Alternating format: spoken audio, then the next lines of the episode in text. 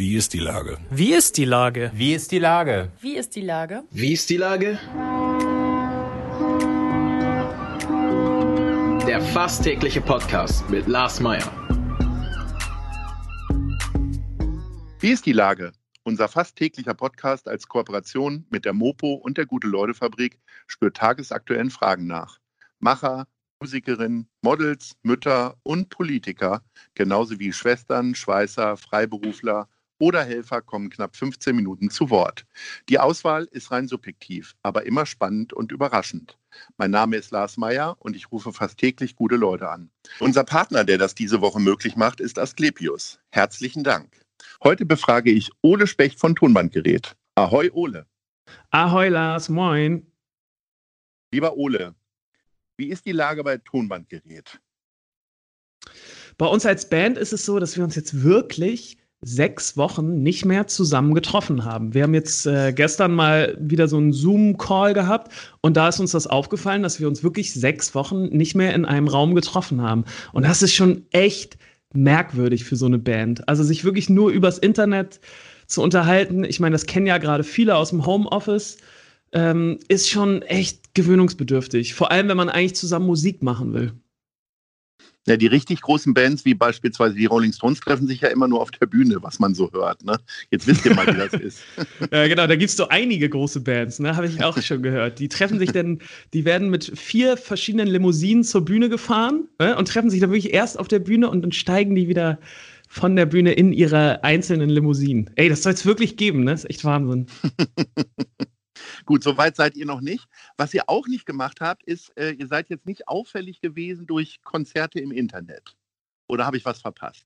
Nee, genau, das haben wir bisher nicht gemacht. Das haben wir auch ähm, am Anfang ziemlich kontrovers diskutiert, sind dann aber zum Schluss gekommen, dass es ein blödes Zeichen ist, wenn man die ganze Zeit sagt, Leute, bleibt zu Hause, achtet aufeinander. Ähm, versucht euch so wenig wie möglich zu treffen und dann ist es ein echt komisches Zeichen, wenn man sich zu viert irgendwie ganz dicht aneinander vor so eine Kamera hockt und Musik macht. Erstens das und zweitens ist es natürlich auch die Frage, äh, wie man dazu stehen möchte, dass es jetzt diese ganzen Umsonst-Konzerte, Umsonst-Streams gibt. Ich kann das komplett verstehen. Man möchte ja auch irgendwie nicht in Vergessenheit geraten und möchte trotzdem, weiß ich, man macht den Leuten ja auch eine Freude. Und auf der anderen Seite finde ich das echt schon bedenkenswert, dass das alle gerade machen und dass dadurch vielleicht auch Musik so ein Stück weit entwertet wird. Unterstützen die Musik und die Kultur in Hamburg wollen wir ja mit dem Keiner kommt, alle machen mit Festival, was nun heute, wir nehmen das ja am Dienstag, den 12. Mai auf, äh, stattfindet. Ole, du bist ein großer Unterstützer des Festivals und ähm, bist ein wichtiger musikalischer Ratgeber für mich gewesen. Sonst wäre das wahrscheinlich total im Chaos geendet. Aber ähm, Erklär doch mal, wie würde jetzt normalerweise ein Festivaltag aussehen? Also wir würden ein Festival haben in Hamburg, eben das alle kommen, alle machen mit Festival äh, und ihr würdet um 20 Uhr auf der Bühne stehen. Wie würde dein Tag so grob aussehen? Würdest du jetzt noch schlafen oder wärst du schon aufgeregt? Ich wäre auf jeden Fall schon sehr aufgeregt. Und da ja auch äh, die Ärzte und Billie Eilish und Ed Sheeran spielen, würden wir wahrscheinlich mit Thomas Gret einigermaßen früh schon spielen. das muss man, muss man schon zugeben. Mhm. Deswegen, äh, wie spät haben wir es jetzt? Jetzt ist es, ähm, jetzt ist es fast zwölf. Also genau, also wahrscheinlich würde so um, um zwölf oder so würde der erste Act anfangen. Wahrscheinlich würden wir dann so um eins oder zwei spielen. Und deswegen, wir hätten wahrscheinlich schon unseren Soundcheck gemacht oder wären gerade dabei den Soundcheck mhm. zu machen. Und dann würden jetzt in ein paar Minuten die, Toren auf, die Tore aufgehen. Und mhm. ähm, genau, ich würde wahrscheinlich so rumschleichen, gerade hinter der Bühne, und würde versuchen, irgendwie an, ähm, an Billie Eilish ranzukommen. Also an ein Interview ranzukommen. Oder so mal. Ich wollte gerade sagen. ja. ja, ja. Äh, Sag mal, hast du denn so bestimmte Festivalrituale, jetzt mal abseits vom Keiner kommt, alle machen mit Festival? Es gibt übrigens noch Karten, ne? egal wann man das hört, äh, zu einem Festival, was es nicht gibt, gibt es einen Vorverkauf, aber auch einen Nachverkauf. Also bis mindestens ah ja, Sonntag kann man auch noch Karten kaufen. Auch du, Ulle. Und wir verkaufen perfekt. natürlich auch Aftershow-Tickets. Für 50 Euro gibt es dann Flatrate, Astra Bier, äh, Hamburg Blue Wodka, Ratsherrn, Fritz Cola und leckere Bolognese von Tim Melzer nicht. okay. So, erzähl mal, gibt es ein Ritual? Fängt, fängt das zu Hause an? Hast du bestimmte Abläufe? Ähm, also ich habe jetzt nicht so klassische Ticks, aber ich habe so eine halbe Stunde, bevor es losgeht, versuche ich immer noch mal so ein bisschen alleine zu sein und noch mal das Set und alles, was ich sagen möchte, auf der Bühne so durchzugehen. Und ich hatte eine ganze Zeit lang immer ein Springseil mit, wo ich dann so fünf oder zehn Minuten, bevor es losgeht, noch mal so eine Minute so, oder zwei, drei Minuten eher so ein bisschen rumhüpf, um schon mal ein bisschen Energie aufzubauen. Und irgendwie, ich weiß auch nicht, ich habe immer das Gefühl, das hilft. Weil gerade wenn du in so einer Band bist, dann kann das sehr ansteckend sein, äh, wenn so die Nervosität langsam anfängt und alle äh, äh heizen sich dann so gegenseitig nochmal hoch. Und dann ist es, finde ich es immer wichtig, nochmal so ein bisschen für sich zu sein. Was bist du denn für ein Typ auf so einer Bühne? Ähm, unser Freund Aki Bosse äh, wirkt ja nach dem dritten Lied immer so, als würde er gleich von der Bühne kippen. Äh, der gibt ja immer sofort Vollgas. Groovst du dich da eher so rein irgendwie oder bist du eh der ruhigere oder erzähl mal. Ich habe eher das Gefühl, dass ich mich auch immer so ein bisschen zurückhalten muss. Also, ich glaube, vom Typ her bin ich auch eher so ein Aki, der dann so, äh, so unkontrolliert seine Energie rausschießt. Ähm, und ich versuche immer so ein bisschen das eher zurückzuhalten, ein bisschen. Aber das klappt natürlich nicht immer. Gab es denn mal eine Situation, dass du gesagt hast, so ich kann nicht mehr, eigentlich wollte die Band noch eine Zugabe spielen und du hast gesagt, nee, fertig. Nee, das gibt's komischerweise nie auf der Bühne. Genauso wie ich das auch noch nie erlebt habe, dass irgendjemand äh, bei einer Show auf Toilette musste. Weißt du, das ist so ein, das ist so ein äh, Adrenalin-Ding, weswegen man einfach äh, immer weitermachen möchte. Also das gibt's irgendwie nicht, nee. Okay, wir haben gesagt, im, im Band-Kontext habt ihr jetzt, äh, tretet ihr in der Öffentlichkeit zumindest nicht in Erscheinung, aber äh, du hast mit deiner Bandkollegin einen wunderbaren Podcast, Sommer ohne Wolken. Genau, den Podcast, den haben wir jetzt schon ein Jahr lang und wir haben am Anfang immer alle zwei Wochen so eine kleine Wasserstandsmeldung gesendet aus dem Proberaum. Also so was ist eigentlich gerade bei uns los? Ähm, worum drehen sich unsere Gedanken? Was machen wir so kreativ abseits von dem, was wir veröffentlichen? Und das haben wir immer so alle zwei Wochen gemacht und das war ganz gut für uns und ich glaube auch für unsere Fans, um so ein bisschen mitzubekommen, was eigentlich in unserem Kosmos so passiert.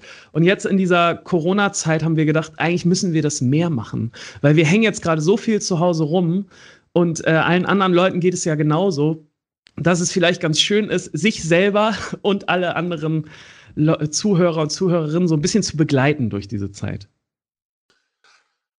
Wir haben Sophia gerade ja schon angesprochen. Die ist ja in dem Gute Leute Kulturgremium drin. Die wird also darüber entscheiden in den nächsten Tagen, wo das ganze Geld denn so hinfließt.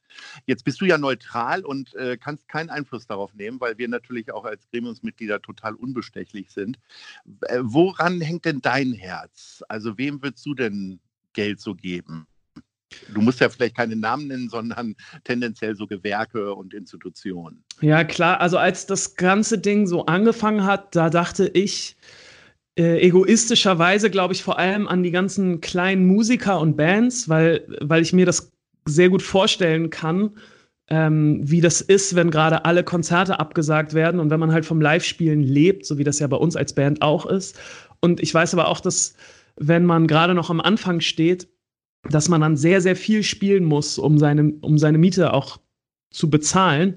Und äh, wenn dann diese ganzen Konzerte auf einmal abgesagt werden, dann steht man ganz, ganz schnell vor dem Nichts. So. Und da habe ich natürlich ganz äh, am Anfang sofort an die ganzen kleinen Musiker und Bands gedacht, die es sofort trifft. Jetzt ähm, im, im Zuge dieser ganzen Corona-Krise ist mir aber auch nochmal bewusst geworden, dass das natürlich äh, viel, viel mehr Leute noch trifft als die ganzen Musiker. Und das sind natürlich auch die Clubs, aber es sind auch so äh, Veranstaltungstechniker. Davon gibt es ja auch einfach so ganz, ganz viele, die zum Beispiel diese großen Bühnen jetzt aufgebaut hätten beim Keiner kommt mhm. Festival.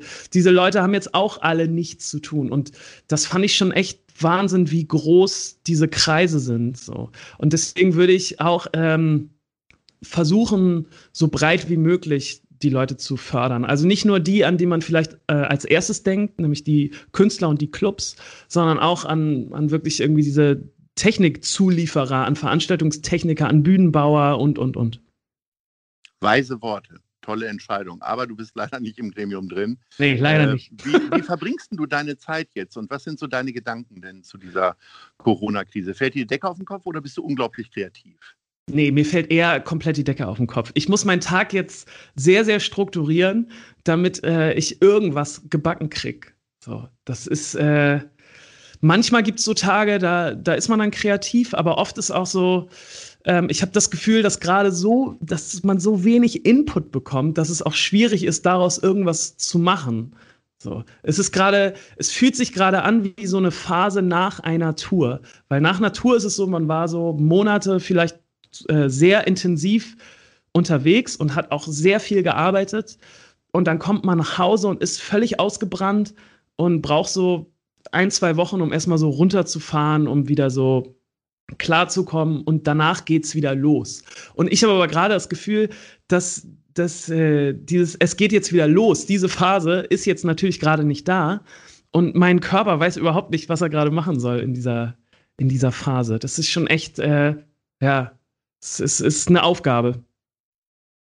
Zufällig weiß ich ja, was du dann aber trotzdem machst, das ist nämlich eine Moderation irgendwie in regelmäßigen, unregelmäßigen Abständen bei Carol Tunes. Erklär mal das Programm und wo kann man dich da sehen? Genau, ich habe die Möglichkeit bekommen, ähm, bei Caratunes zu moderieren. Das ist eine Live-Konzertreihe, die man sich im Internet angucken kann. Und die ist so aus der Idee entstanden, dass natürlich jetzt gerade ganz viele Musiker diese Live-Konzerte machen. Die gehen einfach bei Instagram live, stellen ihr Handy irgendwo auf den Schreibtisch und filmen sich dann dabei. Habe ich ja eben auch schon drüber gesprochen. Und ähm, dann haben sich die Leute von Caratunes gedacht, naja, also unsere Branche ist doch viel größer und wir können doch auch viel, viel mehr. Ähm, und da haben sich also ein Konzertveranstalter, nämlich Carsten Janke, ähm, ein Technikzulieferer oder eine Technikgruppe zusammengeschlossen mit Rock City, einem Musikverband aus Hamburg. Und die haben gesagt, komm, wir, wir schmeißen jetzt mal unsere Kompetenzen in einen Topf und machen daraus eine Live-Konzertreihe. Und zwar eine richtig gute Live-Konzertreihe mit einer Bühne, mit Licht, mit tollem Sound und, und, und. Und diese Konzerte werden jetzt ähm, ja so drei, vier Mal in der Woche übertragen. Und ich darf diese Konzerte mal an- und abmoderieren. Und das ist wirklich schön, weil ich kriege da ganz viel von der Hamburger Musikszene mit und entdecke selber viele Bands und das äh, macht echt sehr viel Spaß. Wenn ich einen Tipp geben darf, du bist der Moderator, muss neutral bleiben. Der Auftritt von Bernd Begemann war schon mal wieder natürlich äh, sehr legendär. Werdet ihr sicherlich im Internet finden.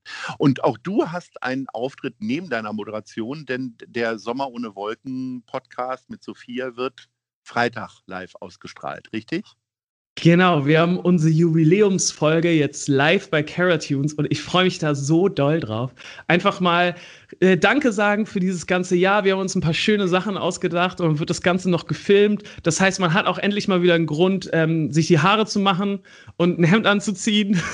und ich glaube, das wird, äh, das wird sehr schön werden. Jetzt haben wir über äh, deinen Podcast gesprochen und sprechen in meinem Podcast.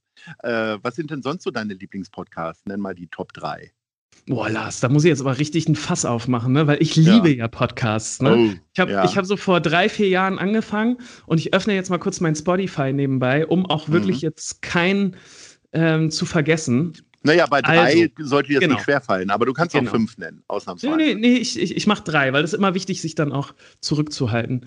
Also, pass mal auf. Richtig, richtig gerne mag ich die 100 von Deutschlandfunk Nova. Das sind immer so sehr gut recherchierte Geschichten zu irgendwelchen speziellen Themen. Das kann ich sehr empfehlen. Das mag ich äh, wahnsinnig gern, weil da so viel Vorbereitung hintersteckt und weil das einfach äh, gut aufgearbeitet ist. Das sind tolle Moderatoren und einfach interessante Geschichten.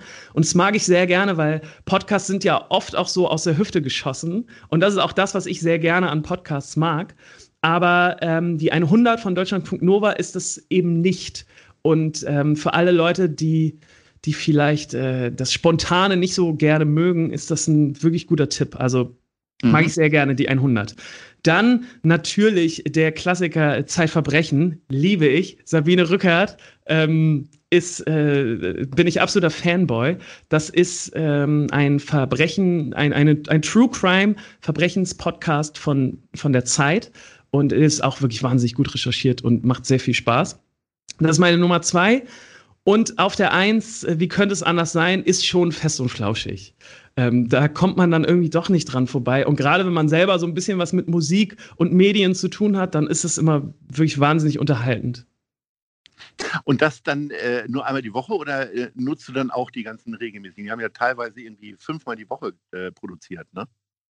Ja, voll. Ich, zieh, äh, ich habe mir fast alle reingezogen, ja. Ich höre immer Podcasts ganz gerne beim Laufen und das äh, beim Joggen. Und das ist immer so ein, ist auch immer eine ganz gute Motivation jetzt gewesen in der Zeit, um viel laufen zu gehen.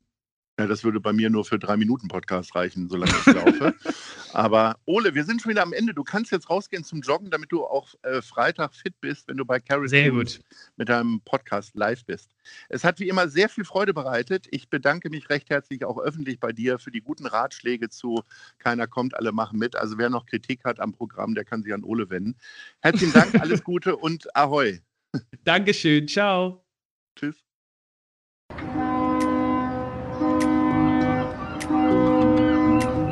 Dieser Podcast ist eine Produktion der Gute-Leute-Fabrik und der Hamburger Morgenpost.